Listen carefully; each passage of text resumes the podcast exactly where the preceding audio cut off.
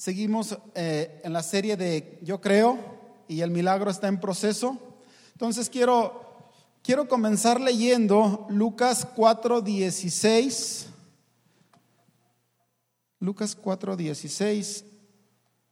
Y Lucas 4:16 dice de esta manera. Cuando llegó a Nazaret, la aldea donde creció, fue de, como de costumbre a la sinagoga el día de descanso y se puso de pie para leer las escrituras. Le dieron el rollo del profeta Isaías. Dice Jesús, lo desenrolló y encontró el lugar donde está escrito lo siguiente. El Espíritu del Señor está sobre mí, porque me ha ungido para llevar la buena noticia a los pobres. Me ha enviado a proclamar que los cautivos sean liberados, que los ciegos verán y que los oprimidos serán puestos en libertad y que ha llegado el tiempo del favor del Señor. Lo enrolló de nuevo, se lo entregó al ayudante y se sentó. Y dice, todas las miradas en la sinagoga se fijaron en él. Estamos viendo la serie de El milagro está en proceso. Y algo que miraba mientras mientras estudiaba esto y mientras investigaba que milagro tiene que ver con el mirar. Tiene que ver con mirar, miraglo es una de las palabras en latín, y, dice que viene de la, del mirari, entonces tiene que ver mucho con el mirar. Y me llamó la atención y por eso extraje esa parte, porque dice que toda la gente puso la mirada en Jesús, pusieron mucha atención. Y antes de seguir con esa parte, quiero decirte algo quiero decirte algo que, ha estado ya de día, ya de tiempo en mi mente, en mi corazón, y quiero decirte esto, que Dios va a hacer cosas grandes con CDO. Quiero decirte esto, Dios va a hacer cosas grandes eh, en CDO para esta ciudad, para esta, pues para estas colonias, para todas, para los cuatro puntos. Y, y entonces va a ser muy importante, va a ser muy importante nuestra forma en que vamos a mirar en, que, en nuestra forma en que nos miramos nosotros mismos para, para que esto se lleve a cabo, para que esto suceda. Esto va a ser crucial, esencial. Si, si, nuestra forma de mirar también, o sea, porque Dios quiere hacer, Dios tiene un proyecto grandísimo, grandísimo para CDO y para la gente que somos CDO. Entonces sí es importante que también nuestra vista se empiece a alinear a lo que Dios tiene planeado. Es, algo, es algo que, te digo, me, bueno, me ha estado ahí, ahí, ahí, ahí, ahí. Y yo decía cuando en el 2006, ¿por qué cuando empezamos, se empezó a juntar el dinero para, pues para, para hacer el auditorio y todo eso? ¿Por qué no sucedió al instante? Y uno de los grandes requerimientos va a ser que las personas tienen que renovar su mente, renovar su entendimiento para podernos alinear al propósito y a la tarea que Dios quiere llevar a cabo. Entonces, es importante que entendamos y que nosotros también, también nosotros nos empecemos a alinear. Entonces, te digo, y tiene que ver con mirar. Ahora, ¿qué es milagro? ¿Qué es un milagro? Dice que es un suceso extraordinario que provoca admiración y sorpresa. También dice otra de las definiciones, es que es algo que no es común, que es sobrenatural y que se le atribuye, a, en este caso a Dios o a un ser divino, depende de cada quien lo que crea. Entonces es importante que nosotros también empecemos a aprender a mirar. Y algo que también se va a requerir es que miremos más a Dios, que le pongamos más atención. Y te voy a decir una cosa, también una de las cosas que estuvimos mirando durante toda esta serie del yo creo, es que volteemos a mirar a Dios en los peores momentos de nuestra vida, que es una muy buena oportunidad para que lo miremos. Más allá de desanimarnos, aunque aunque la tendencia en los momentos, en las peores circunstancias es no mirar a Dios. Curiosamente, es el, creo que es el campo más propicio, es el campo más propicio para buscar a Dios cuando estemos en las crisis. Nos estuvimos viendo acerca de la viuda, la viuda de, de, Sarepta en este caso, Y por cierto, ahorita lo vamos, vamos a verlo, es contexto de esto. Es contexto de esto.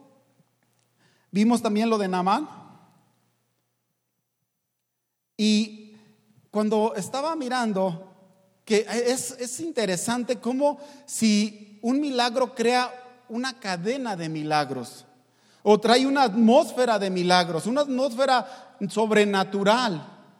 Y esto es, esto es bien interesante, porque todo el tiempo de, de, en este caso en que trabajó, ejerció, bueno, ahí sí hay otra palabra que me acuerdan ahorita, Elías, y en el tiempo en que trabajó también Eliseos, fueron tiempos de crisis, fueron tiempos duros, fueron tiempos difíciles, no eran tiempos fáciles. Eh, en tiempo de Elías no había agua, en tiempo de Eliseo había bastante pobreza, bastante escasez también. Y, es interesante, es interesante que ahora bueno, te quiero dar un dato que se me hizo a mí interesante. Dicen que aproximadamente el tiempo que trabajó Elías fue aproximadamente de entre 15 y 18 años, según ahí dicen en el internet, no lo puedo asegurar, pero entre 15 y 18 años se hizo muy como poquito, la verdad, cuando, cuando, cuando Dios lo, lo arrebató. Y también, pero el tiempo de Eliseo sí fue más largo, fue como de 50 a 55 años. Fue un tiempo más largo en el cual estuvo operando.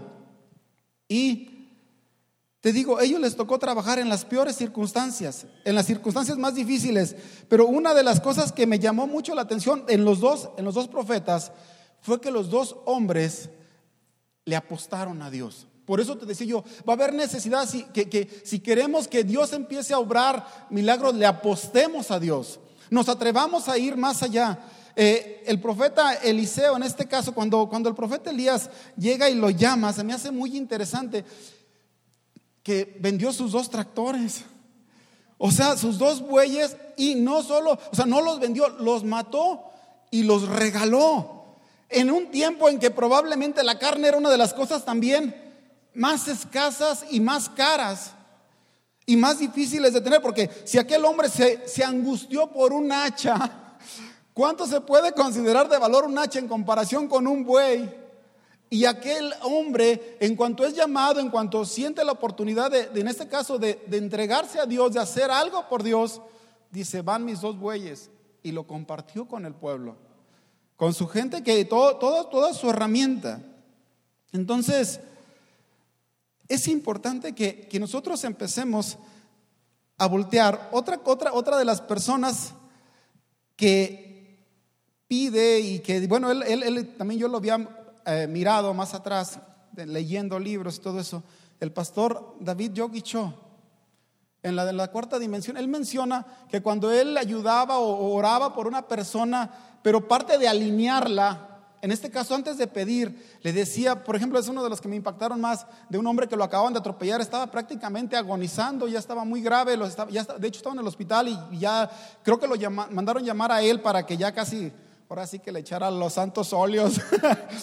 y, dice que cuando estaba orando, este, él, no sé, no sé exactamente, no recuerdo muchos detalles de eso, pero le dijo, mírate sano, mírate sano. Y él junto con él empezaron a orar el chiste fue que el asunto fue que se alinearon y dice que allí hubo una atmósfera y vino un milagro.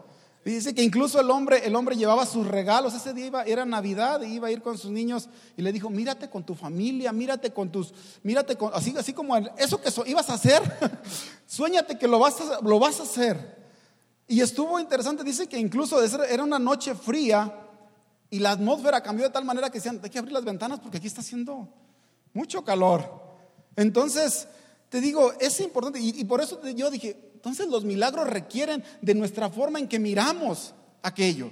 Y, una de las cosas que, que, que, alabo a Dios es como digo, ¿cuándo se va a ver CDO? Como cuando vamos de hombre a hombre.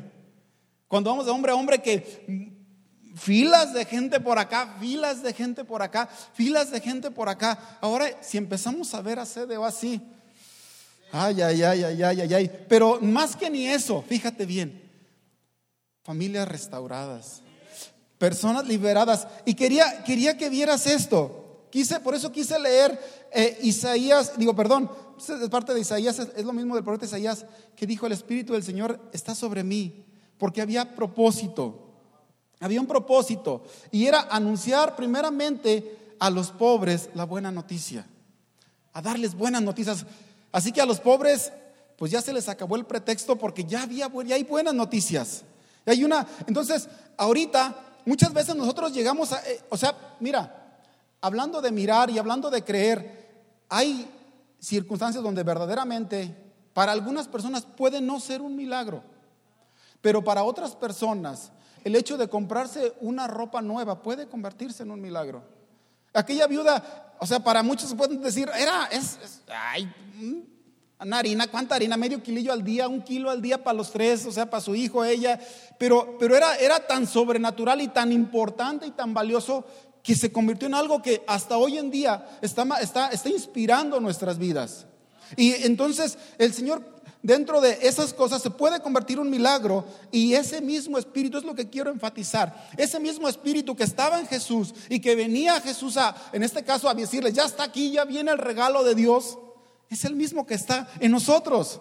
Es el mismo que Dios nos ha regalado a nosotros. De diferentes formas, de diferentes, pero el asunto es que, y el objetivo sigue siendo el mismo. Una tendencia cuando hablamos de milagros es mi milagro, así como muy, muy para mí. Pero los milagros son, al final de cuentas, grandes o pequeños, son para la gloria de Dios.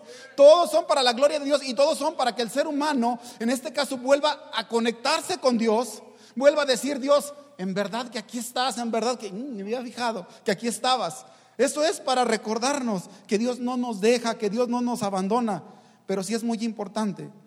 Y quise también que, que entiendas esto. Dice que toda la gente volteó a ver a Jesús. Lo voltearon a ver. Y todos decían, qué, qué padre habla, cuánta sabiduría. Pero otros empezaron a mirar y dijeron, es aquí el vecino, es, es aquí un conocido, nos tenemos aquí hasta su familia. Y aquella fe, aquella motivación, aquella cosa creo que cambió. creo que cambió y creo que por eso el Señor les aplica esto. Porque en, en este caso, en Marcos 6, da más, amplía más este, este pasaje. Lo amplía, dice que no pudo hacer ahí muchos milagros. ¿Por qué? Pero la incredulidad, ¿qué, inspiró su incredulidad? Es que te conocemos. Ah, la familiaridad, te conocemos. Te conocemos. Y, y eso, creo que es importante que nosotros también empecemos a, en este caso te digo, aún hoy tenemos la oportunidad de renovar nuestra propia visión. Uno, de mis errores, y yo se los confieso así, era que, ay, otro, ya van a meter otro método más. Porque desde que yo llegué hasta el día de hoy, pues sí han pasado algunos metodillos. no hay que desconocer, no hay que desconocer. Pero te digo, pero hoy entiendo la importancia y el valor dentro del proceso, de, en este caso, de, ser eficaces. De ser eficaces en, en, que Dios ahora sí que baje sus recursos a la tierra.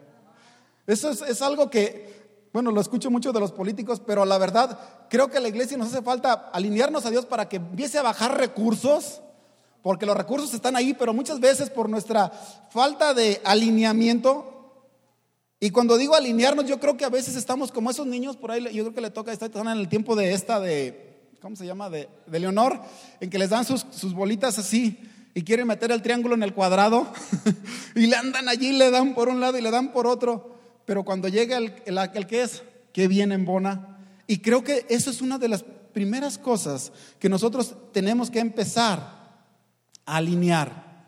Tenemos que empezar a mirar, empezar a mirarnos como alguien. Por eso es importante que nosotros empecemos a renovar nuestros lentes es muy importante que empecemos a renovar nuestros lentes. Y una de las cosas que opacan bastante, bastante, bastante, bastante, bastante, bastante nuestra vista. Y yo cometí una creencia, oh, yo no veo novelas, dijo una persona en el pasado. Y yo dije, ah, entonces los hermanos no ven novelas, pero veo noticias. Ah, yo sí voy a ver noticias. Pero se me ocurrió en estos poquitos días, ya meses, evaluar las noticias. Dime qué te dicen en las noticias. Ahí te van las que, lo que hay en los noticieros. Crímenes, ¿sí o no? Accidentes, corrupción, robos, secuestros, violaciones y abuso de poder.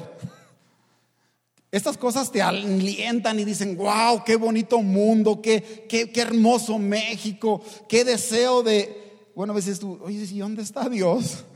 Puedes llegar a pensar de esa manera, pero es por lo mismo de que nosotros hemos permitido. Y por eso quiero recordarte que Dios diario está haciendo cosas buenas. Diario está haciendo. Diario, cada día está haciendo. Bueno, imagínate, imagínate cómo son las cosas que hasta una compañía de galletas, una compañía de galletas mexicana, bueno, que al menos aquí trabaja en México, este, le puso, bueno, me salió a mí en uno de, las, de los premios que me saqué, ya puedes morir en paz, te ganaste unas barritas. ¿Por qué? Porque decimos, llegamos, o sea, a tal grado se nos ha nublado la vista y a tal grado nos hemos vuelto tan que no creemos que yo no me saco nada. O sea, ya te puedes morir. Y lo grave es que aquí dentro de la iglesia están personas así que llegan a decir, no, a mí nada bueno me pasa. Además, todo lo feo es para mí. Todo lo que no funciona es para mí.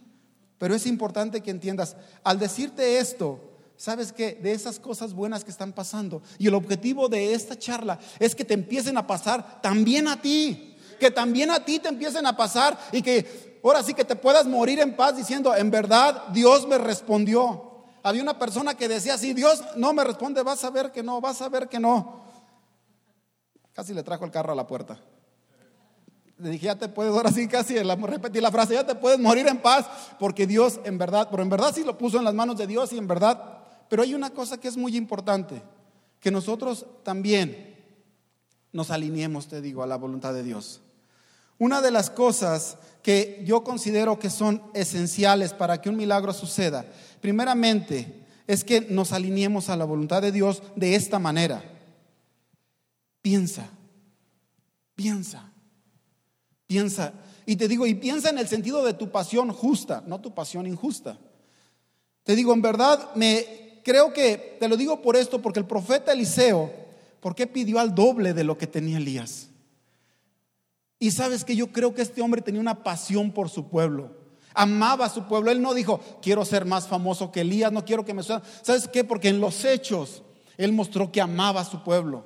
Él mostró que él dijo, este poder, él descubrió que ese poder que estaba en Elías podía hacerle, dijo, si él hizo tanto bien, yo puedo hacer al doble de bien. Y es importante que, que empecemos a ver nuestra pasión en nuestro corazón y, y, le digamos a Dios, Dios, dame la oportunidad, dame la chance. Yo quiero que tu nombre sea levantado a través de esta pasión que tengo. Y no la dejó ir. Y te quiero decir una cosa, no hay un solo, yo creo que no hay un solo milagro sin pasión. No hay un solo milagro sin pasión. Se requiere pasión.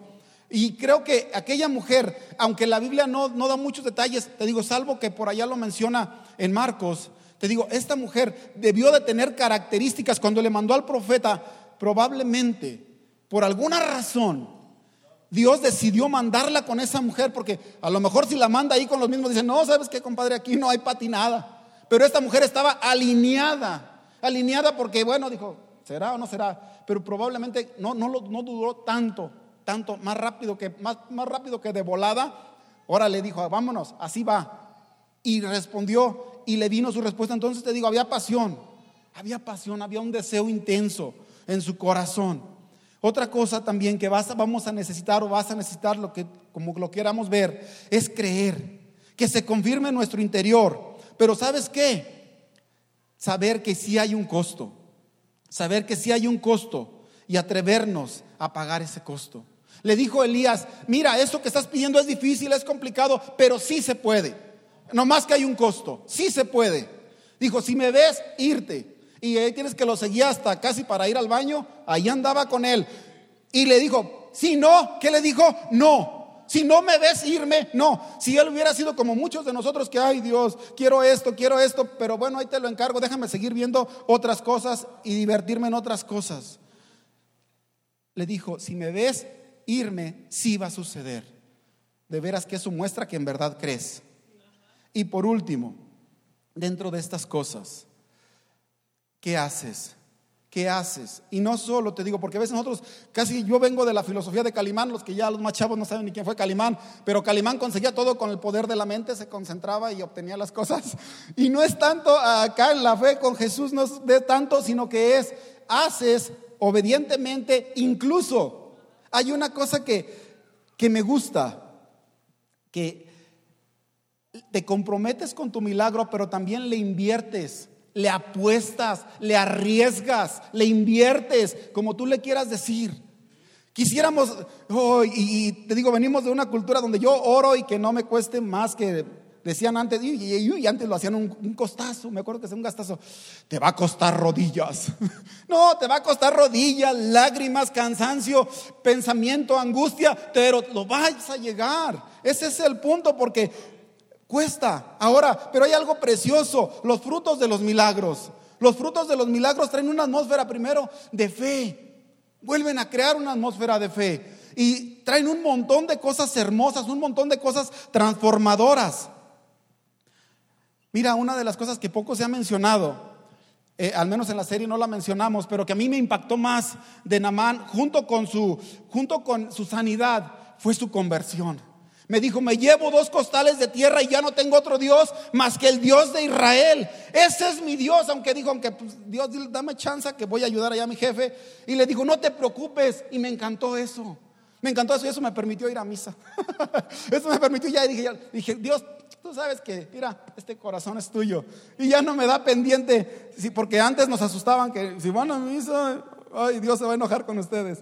Y te digo, y me encantó esto. Dijo, me voy a llevar dos costales de tierra de acá, de, de, acá, de este lugar, para adorar al Dios que tienen ustedes, porque esta tierra es tierra bendita. Entonces te digo, suceden muchas cosas, por eso es importante que nuestro corazón se vuelva a llenar de fe, se vuelva a llenar de creer, se vuelvan a llenar de apostar, de arriesgar, de atrevernos. Es tiempo de todas estas cosas y van a suceder. Otra cosa que también es muy importante. A veces te digo, yo vengo de esa filosofía y cuántos de aquí quizás vengan de la misma. Pero la fe no solo es estar lleno de esa idea, la fe también, la fe también es, en este caso es también saber esperar también saber esperar, incluso morir, pero no dejar de creer. Eso es algo bien interesante, porque una de las cosas que creo que, que afecta mucho es que casi no platicamos de esto porque, ah, no se le cumplió. Pero una de las cosas que Dios dice, pase lo que pase, tú no dejes de creer, así que muérete en fe, muérete creyendo, pase o no pase. Porque para Dios lo que le interesa es que tú te mantengas en fe. A Dios le interesa que te mantengas en fe y Dios no lleva prisa. Dios, nosotros sí llevamos prisa porque se nos acaba el tiempo, pero Dios no lleva prisa. Y quiero decirte esto, cuando, pues, bueno, ya, ya me acabó el tiempo, ya me lo, ya me lo gasté. Este, pero eh, hubo partes, cuando leemos Hebreos 11, 35 al 39, narra ahí de, personas que obtuvieron su, en este caso, su respuesta, su milagro pero también habla de personas que no obtuvieron su milagro. Pero estas personas aún dice que Dios estaba agradado con ellos. Y, quiero también traerte en este caso, en este caso, algo eh, a la realidad de este tiempo. Te digo, Dios, no, si tú eres en verdad y te comprometes y en verdad no te rajas, no cierras, puedo decir esta palabra, no cierras la puerta de la fe. Si no la cierras. Nosotros en el proceso de adopción Hubo un momento en que yo le dije a Tere, ya, ya vamos a cerrarla. Y Tere dijo, ¿tú la cerrarás tú? Yo no. y, eso, te digo, y eso cuando, porque Dios dice en su tiempo y en su momento, y ya ven que la abrió. Y ahí está. Pero donde quiero llegar, donde quiero llegar es a esto. Donde quiero llegar es a esto. Sí suceden cosas y cosas hermosas, cosas grandes. Sí suceden. Sí suceden. Mira, te digo, la, la, este, la mamá de, Chata y de Mari fue, eso fue un ejemplo por muchos años de que ella deseaba que estuvieran en la fe cristiana. Ellas que estuvieran en la fe evangélica. Yo no puedo tampoco no, no ser tan, tan exagerado porque ya no están muchos de ellos aquí, pero una parte sí están aquí. Pero ella muere, su familia sin venir, y ella muriendo, y al poco tiempo su familia toda viene a la fe. ¿Por qué? Porque Dios no se raja. no es otra palabra que muy, muy a mi manera, pero Dios no cambia. Dios, usted manténgase fiel y yo me mantengo fiel con usted. También otra cosa muy importante. Hay, hubo un, señor, pero hay más, pero yo nomás escogí esos dos. Este señor Tyndall, gastó su vida porque la Biblia llegara a las personas, muere y la Biblia llega, no sé, no recuerdo frases porque es un montón de información, pero una de las cosas que él pediera, Dios abre los ojos a este rey, si es uno de él, fue el que dijo eso, Dios abre los ojos al rey, el mismo, no sé si el mismo rey que lo ejecutó o no sé si, pero el asunto es que la Biblia puede tener acceso, porque su milagro era ese, que la Biblia llegara a las personas. ¿Y qué crees? La Biblia llegó. ¿Estaba de acuerdo con Dios? Estaba alineado con Dios. Y sucedió. Entonces, este señor William Wilford, esta persona deseaba que ya no hubiera esclavitud. Y esta persona muere. Pero él trabajó, trabajó, trabajó, trabajó para que no hubiera esclavitud. Y al poco tiempo de él morir, ahí está la abolición de la esclavitud. Entonces te digo, y yo sé que pudiera sacar más, pero ya con eso porque... Entonces, Dios lo único que pide es que volvamos a creer, que volva, primero, primero que volvamos a pensar, como te digo, como pensó Eliseo, yo quiero eso. Yo quiero eso porque quiero hacer buen uso de eso, quiero bendecir. Y hoy quiero decirte, hoy quiero decirte esto. Hay muchos, ahora te digo un milagro, crea una atmósfera de fe. Y una de las tantas misiones de la iglesia, una de las tantas misiones de la iglesia es crear, crear, crear una atmósfera de fe. Y CDO está llamada a crear una atmósfera de fe en esta ciudad. A través de todas las formas, a través de todos los medios, a través de todas las formas que Dios tiene. Lo que se requiere es que nuestros propios, nuestros propios ojos, nuestros lentes se empiecen a alinear a la voluntad de Dios. Siempre quiero invitarte a esto. Mira tu corazón. Mira tu corazón y ve la grandeza de Dios. Ve la grandeza de Dios y ve también lo que puede hacer Dios si tú, te, si tú se lo permites. Permite, permítele a Dios que, que en este caso, en este caso te alumbre te alumbre a tu interior, te cambie los lentes, dile Dios, cámbiame los lentes, porque yo sé que es diario estás haciendo cosas buenas, estás haciendo cosas grandes, pero yo quiero que también me pasen a mí, porque quiero servirte más, porque quiero que más personas vengan a conocerte. Hay muchos peligros, muchos, muchos milagros por experimentar todavía. Y la invitación es a que le digas a Dios, estoy listo. Dios, estoy listo. Quiero comprometerme más contigo, Señor. Quiero comprometerme más contigo, Señor.